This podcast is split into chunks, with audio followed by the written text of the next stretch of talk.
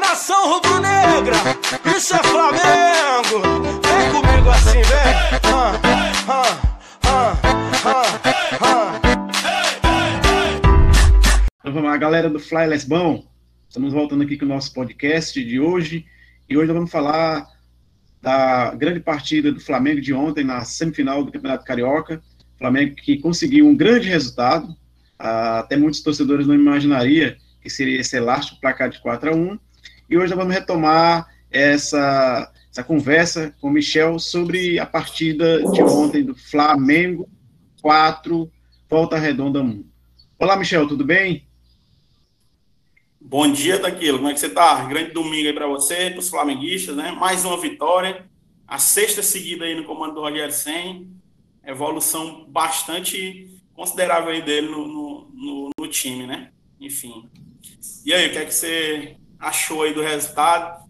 Quais são seus suas perspectivas aí para frente também? Vamos falar dessa e de alguns, de alguns outros temas aqui no, no programa de hoje.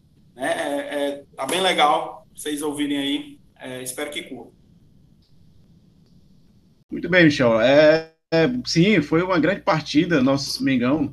É, como eu te falei, eu não imaginaria esse placar elástico, inclusive eu botei no bolão 2 a 1 né? Não imaginaria que seria 4 a 1 e conseguimos aí a classificação para a final, né? Agora iremos esperar é, mais tarde uma partida entre Fluminense e Portuguesa, né? Partida que foi empate, primeira partida.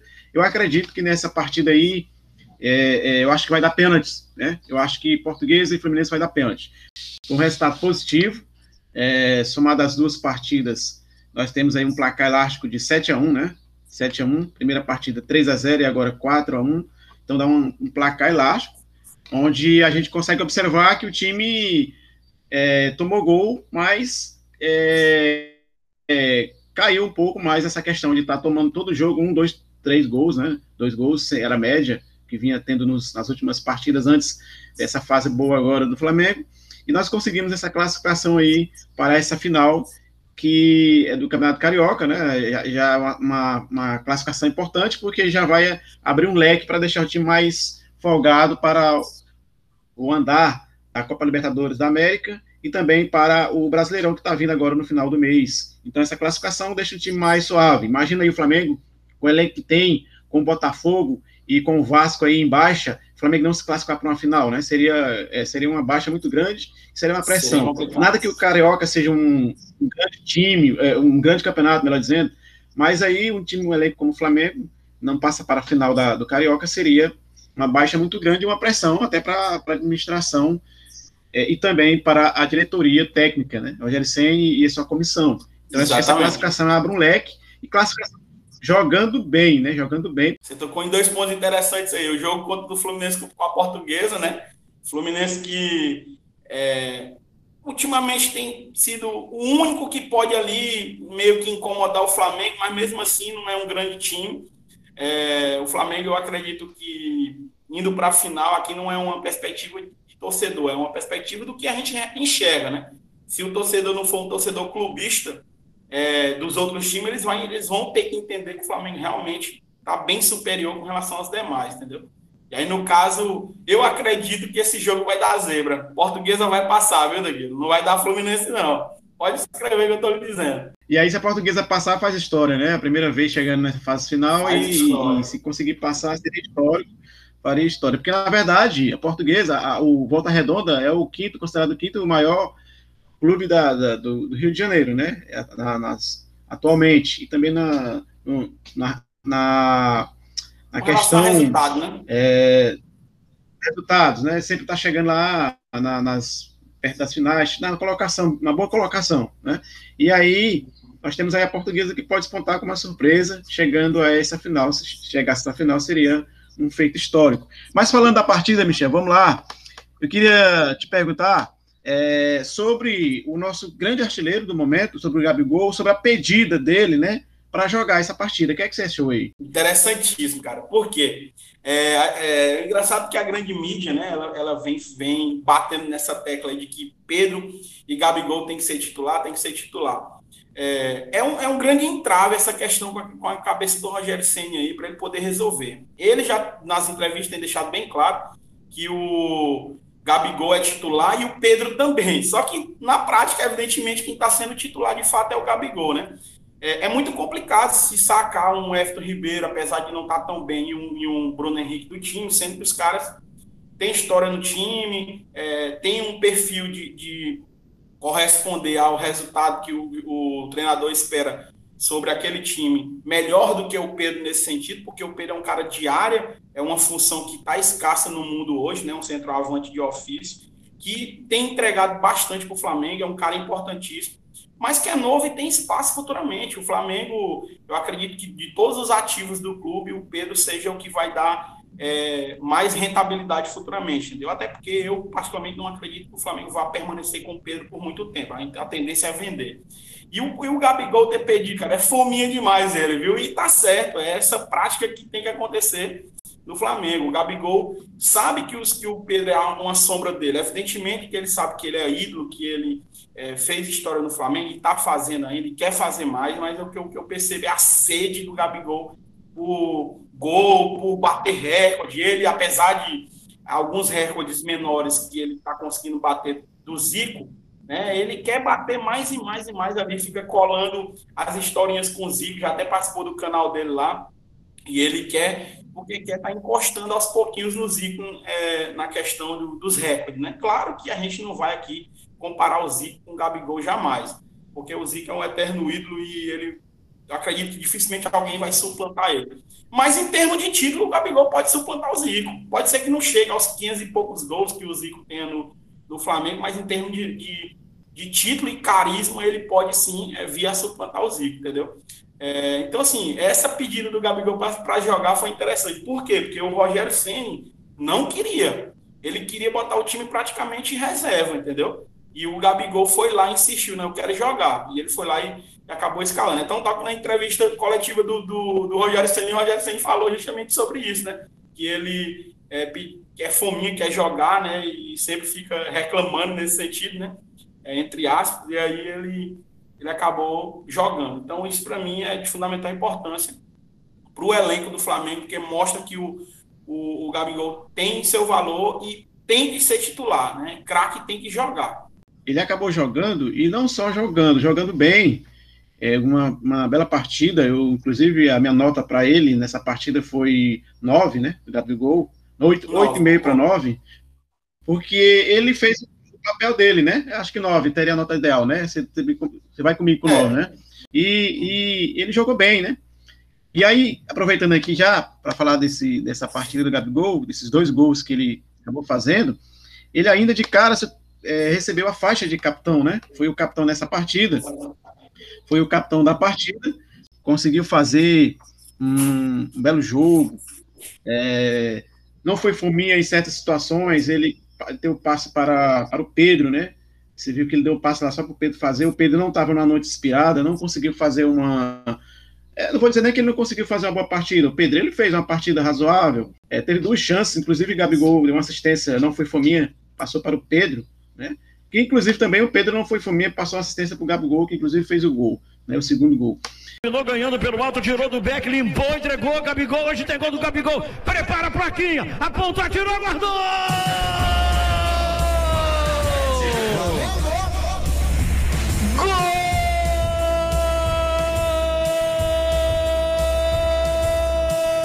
Gol do Flamengaço do Mengão, queridão!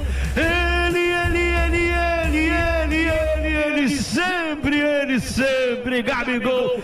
Mas aí, é, é, falava da faixa de capitão. O Gabigol foi capitão da partida, né? Recebeu a faixa, foi capitão da partida.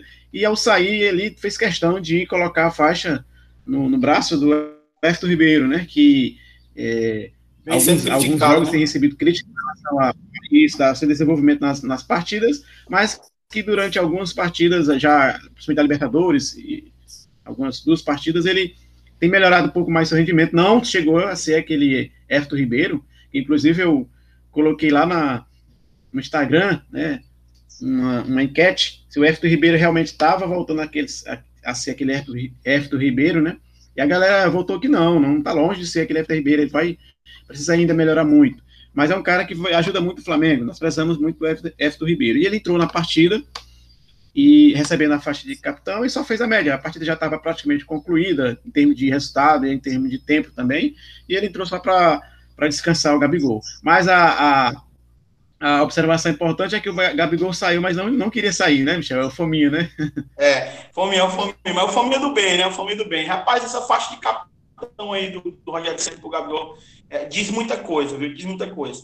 Acredito eu que é, o Rogério, ele é um cara que é, foi muito criticado, inclusive por mim, por você, por todo mundo, a gente criticou bastante ele.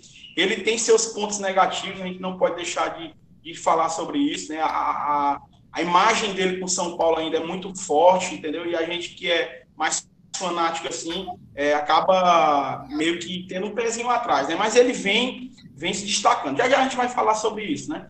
É, o, o Gabigol com essa faixa capitão diz muita coisa, cara. Por quê? Na minha opinião, eu acredito que o, o Rogério Ceni quer passar uma imagem para a mídia que pega no pé dele com relação à questão do, do Gabigol e do Pedro jogarem juntos, né? Porque assim, aqui nós não estamos questionando a titularidade do Gabigol, mas alguns é, é, sabedores de tudo da mídia querem porque querem que o Pedro assuma o lugar dele, sendo que é, não tem lógica, né? A gente vê que o Gabigol ele, ele, ele traz para o time uma dinâmica totalmente diferente e, e claro que os dois podem jogar junto, como jogaram ontem, né? É, agora sim, cada jogo é um, é um, jogo diferente, cada proposta é uma proposta nova, é uma proposta diferente. Então, o Rogério está sabendo lidar bem com isso. Eu acredito que ele está conseguindo evoluir o time aos pouquinhos nesse sentido, entendeu? E, e eu gostei da faixa de capitão para o Gabigol. Deu até uma bronca lá no Michael, né? O Michael tentando dominar a bola lá de qualquer jeito. De qualquer jeito não, né? Querendo dominar com aquela maestria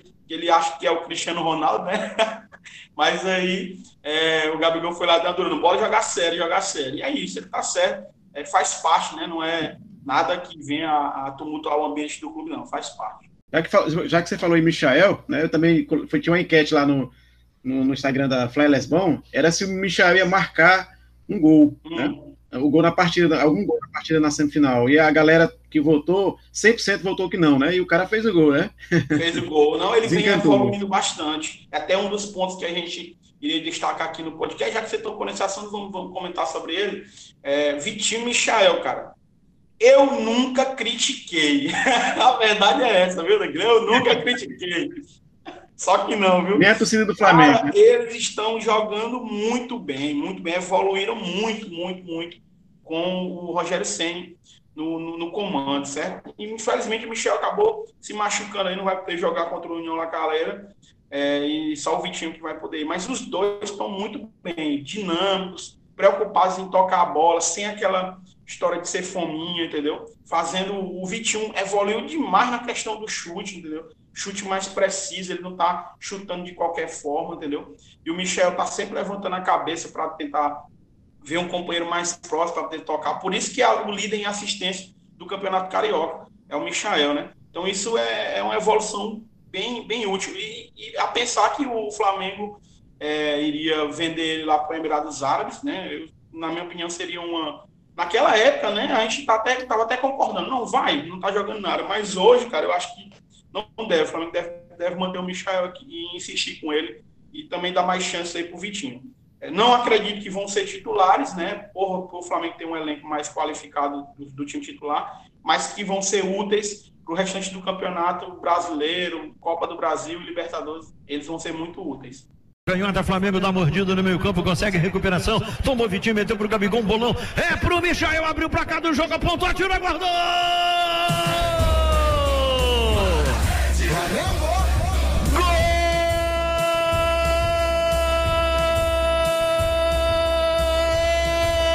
Flamengaço do Mengão, queridão. Michael, na saída do goleiro, meteu com categoria, deslocando o goleiro. E que passe do Gabigol, numa obra-prima que o Mengão assina. Gabigol de garçom, Michael de artilheiro. Alegria pra galera do Flamengo, do asfalto, do morro de Deus e do povo e do meu coração. Vestir rubro-negro não tem pra ninguém. É, só reportando a questão do Vitinho, do Michael, muito bem, eles têm é, e essas, essas partidas consideradas times menores, como é o caso do Volta Redonda, é, ajuda eles a, a, a, nessa fase, né?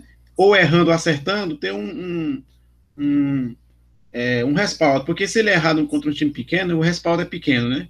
Se ele, errar, se ele acertar contra um time pequeno, o respaldo já é um pouco maior, né? Porque é muito difícil ele acertar sem a, uma sequência com um time grande. Aí ele vai começar uma sequência com um time pequeno, é o ideal. Então tá certo. Ele tá tendo uma sequência com um time pequeno, teve uma sequência aí na, na, no Carioca, e aí vai precisar, quem sabe precisa aí, ninguém sabe, né? Um jogador se lesiona, e aí tem, tem a chance de entrar aí como uma opção também, tanto o Vitinho como o Michael, né? No momento, para mim, continuam como reservas, mas aí pode ser que tenha necessidade deles, né?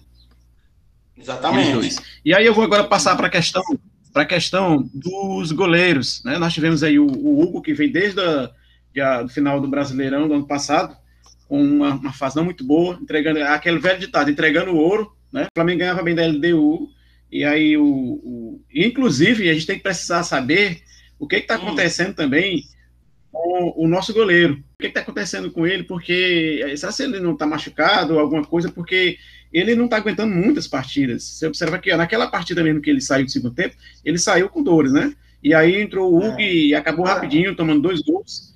Em outros e, tempos, e aí nessa eu, ah, é verdade. E aí, nessa partida de ontem, é, houve a opção do Rogério Santos de colocar o Gabriel Batista, que foi até bem na partida, teve, fez algumas defesas, no lugar do Hugo. Eu a, a, a, até te digo, na minha, na minha visão, que o Gabriel Batista estava mais seguro, cara. Ele, trans, ele é. transmitiu é uma segurança, porque uma partida de semifinal do Carioca embora o Flamengo tenha ganhado a primeira partida de 3 a 0 mas ele transmitiu uma segurança na, na partida. É. Então foi bem. E aí, você acha que ele seguro. vai ser o titular contra o Lacaleira? Eu acredito que se o, o, o, Diego Alves realmente não tiver condições de jogo, eu acredito que o não ele, tem, sim, não coloca tem. o Gabriel não Batista tem. que ele apresenta. Não tem, né? Já confirmado, né? O Diego Alves, em outros tempos, se, for, se eu fosse comentar sobre isso, eu diria que poderia ter até um. Fica aqui um pouquinho quieto, depois a gente coloca. Mas não, eu acredito que ele está realmente é, entre aspas, né, bichado, né? Palavra usada aí, tá machucado, né? Porque eu acredito que, o, que a, a, o machucado dele é muito em função tá, de ter ele ter voltado em algumas lesões que ele teve fora da hora, entendeu? Não era para ter voltado naquele momento e Antecipou não saiu 100%, né? e ele acabou sendo utilizado no sacrifício então isso acabou interferindo aí na lesão do, do, Diego Alves. Agora eu acho que o Gabriel Batista foi bem ontem, seguro. É, certo que o Volta Redonda não fez nada demais no jogo, não, não trouxe nenhum perigo, entendeu? O principal jogador lá do, do Volta Redonda não foi acionado. É, até uma crítica que eu faço ao Volta Redonda. Rapaz, o Volta Redonda me mostrou ser um time é, forte, um time que, que brigava e tudo, mas esses dois jogos do, do Volta Redonda foram muito abaixo da crítica, muito abaixo da crítica mesmo. Eles não, em nenhum momento eles conseguiram ser, é, digamos mas, assim. Mas aí, Michel, é, eu te interrompi. Eu acho que o Volta Redonda nem não é que, é que ele foi baixo da média. Ele jogou a média dele. É que o Flamengo soube, é, é, é soube jogar, soube né? marcar bem Volta Redonda, entendeu? Mas acho que o Volta uhum. Redonda é é, exatamente. O Flamengo soube o que a gente espera do, do Flamengo nas próximas partidas. A gente tem observado que o Flamengo está sabendo é, é, a, a, é, marcar logo em cima, na saída de jogada do início do jogo, fazer logo o primeiro gol e já desarma todo o esquema tático do adversário. Então, isso aí é uma, uma prática interessante. É? O que é. me preocupa, o que me preocupa não, o que eu, eu, precisamos ver depois é se, é se o Flamengo iniciando, tomando um gol, como é que ficaria, né? Porque é uma, uma situação diferente. O Flamengo tem, nessas últimas partidas, iniciado, por exemplo, logo mesmo contra o LDU, o Flamengo fez um gol logo aos 5 minutos, a 6 minutos de partida se não me engano, foi isso aí. Logo no início da partida fez o gol. Né? Então já, já derrubou todo o esquema tático uhum. da LDU e soube jogar. Essa questão aí do, do, do LDU que tocou no assunto aí, eu acho que está sendo um dos fortes do, do, do né? Em armar o time, justamente porque o Flamengo sabe sofrer no momento certo e ele controla muito bem o resultado. Mesmo tomando gols, o Flamengo tem um elenco que consegue controlar bem o resultado para sempre estar tá ali é, sabendo o momento certo para estar tá fazendo o gol da vitória e não sair sem os três pontos. Então, nesse, nesses últimos seis jogos eu percebi isso. Não sei se você percebeu, eu percebi isso. O Flamengo está conseguindo controlar. Lembra lá 2019, né? Aquela, aquela reta final. A gente se o Flamengo ia tomar um gol, mas sabia que o Flamengo ia fazer o gol da virada e ia conseguir é, ganhar o jogo, né? Lá com o JJJ. E é engraçado, Danilo, que o, o Rogério Senna, no começo, quando chegou no Flamengo, ele estava mais tranquilo quando era comparado com, com o JJ, ele dava as respostas inteligentes, coerentes, é, sendo sempre ressaltando a importância. Então vamos ver aqui, Michel, o que foi que o Rogério Senna falou aí na entrevista de ontem, né? Vamos ouvir aqui na íntegra. Ontem, na entrevista coletiva, ele já meio que perdeu a paciência um pouco, viu? Ele estava, é, quando foi comparado com o 2019, ele disse, não, respeito a comparação, me sinto lisonjeado, mas eu estou seguindo o meu propósito enquanto treinador. Aqui é o meu jeito de jogar, entendeu? Ele deixou bem claro isso na entrevista coletiva ontem. Achei interessante. E aí é justamente um dos pontos que a gente é, iria abordar também no, no, no, podcast hoje, já que a gente tocou nesse assunto, a gente pode dar sequência. É justamente o crescimento do Sene, viu? É, daquilo. O Sene vem numa crescente, vem numa organização, tanto com o time B quanto com o time A, com o time titular, e eu queria saber de você o que, é que você acha a respeito disso, né? Nós dois, né? E muita gente que foi bastante crítica do Rogério Senna, boa parte da, da passagem dele pelo Flamengo Hoje a gente está vendo o Rogério Senna meio que nos calar, assim, né, num bom sentido, né? É, mostrando que ele teve um, uma evolução gigantesca. Não me baseio muito no, no, passado.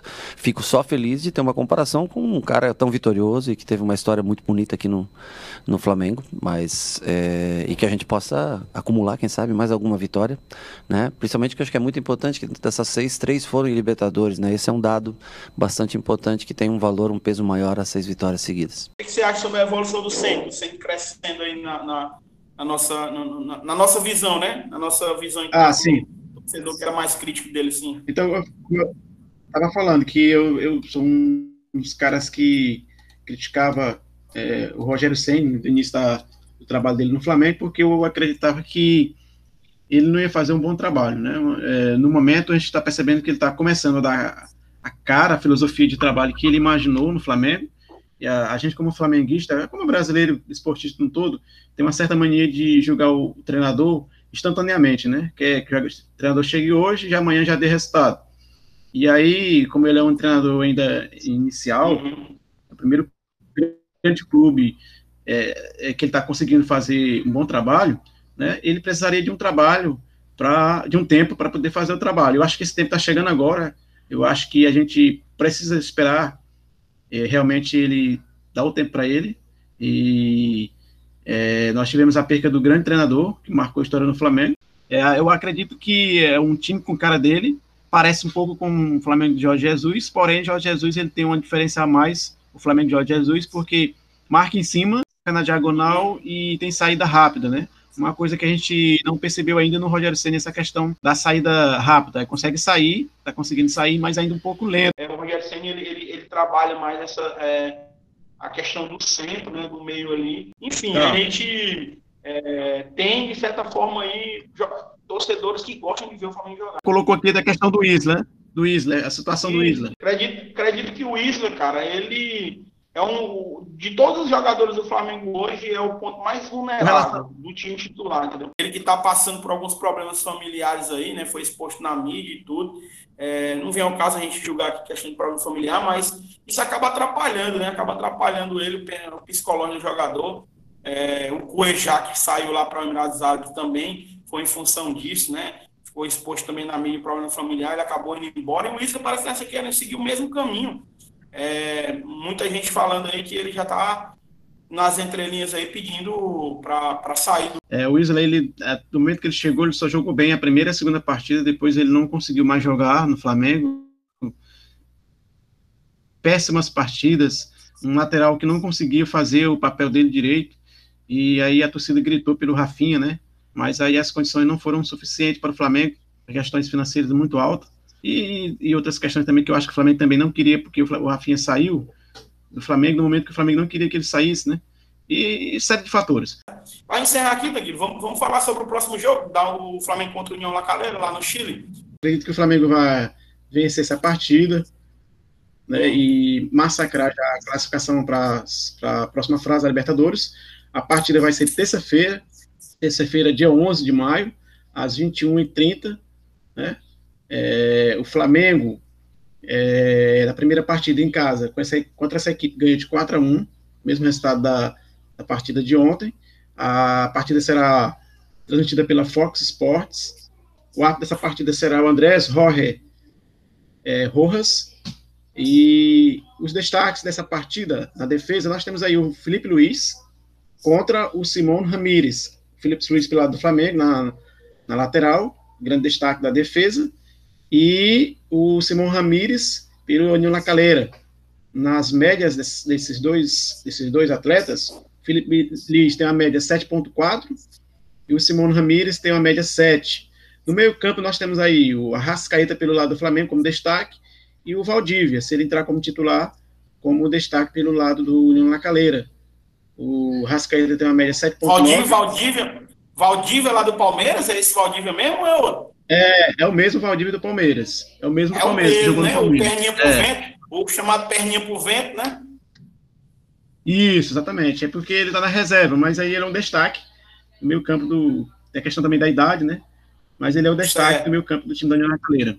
E no ataque nós temos aí do lado do Flamengo o Gabigol, com a média 8.3, e o Andrés o Andrés Vilches, pelo lado lá na Caleira, como uma nota 6.8, né? E aí uma média diferenciada. Gabigol, 5 gols, e o Andrés Vilches, 2 gols. Mas é, com relação à partida em si, eu acho que o Flamengo ganha, sim. O Flamengo, meu placar já antecipando aqui, é um 3 a 1 em cima da União na Caleira e, e massacrando já, garantindo já a classificação para a próxima fase. E na sua opinião? Eu acho que o grande jogador desse jogo vai, vai ser BH, Bruno Henrique. Porque o Flamengo vai jogar bastante nesse, no contra-ataque. O Bruno Henrique vai ser o cara desse jogo. É a minha aposta. E eu vou no 4x1, viu? Vou no 4x1 nesse jogo aí. Eu acredito que o Flamengo ganha, ganha tranquilamente.